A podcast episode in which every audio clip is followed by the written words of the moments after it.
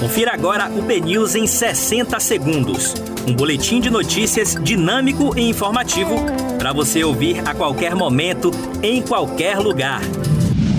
Olá, muito bom dia para você. Hoje é terça-feira, 16 de fevereiro de 2021. Eu sou Diego Vieira e você confere agora os destaques do BNews 60 segundos.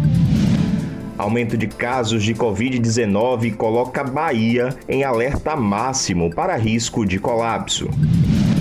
Moradores realizam protesto para a retomada de linhas de ônibus no bairro de Pirajá, em Salvador.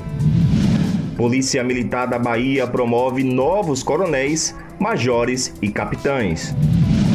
Após problemas com licitação, a Assembleia Legislativa da Bahia adia certame para a operação da TV Assembleia.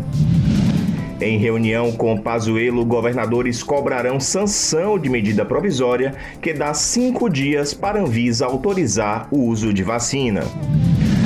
Rui Costa elogia Tribunal de Justiça da Bahia por derrubar a liminar de retorno das aulas presenciais.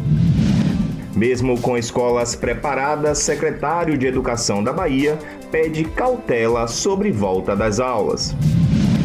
Bolsonaro diz que tem cheque de 20 bilhões de reais para comprar vacina, mas que produto está em falta. Para você conferir detalhes sobre essas e outras notícias, acesse bnews.com.br.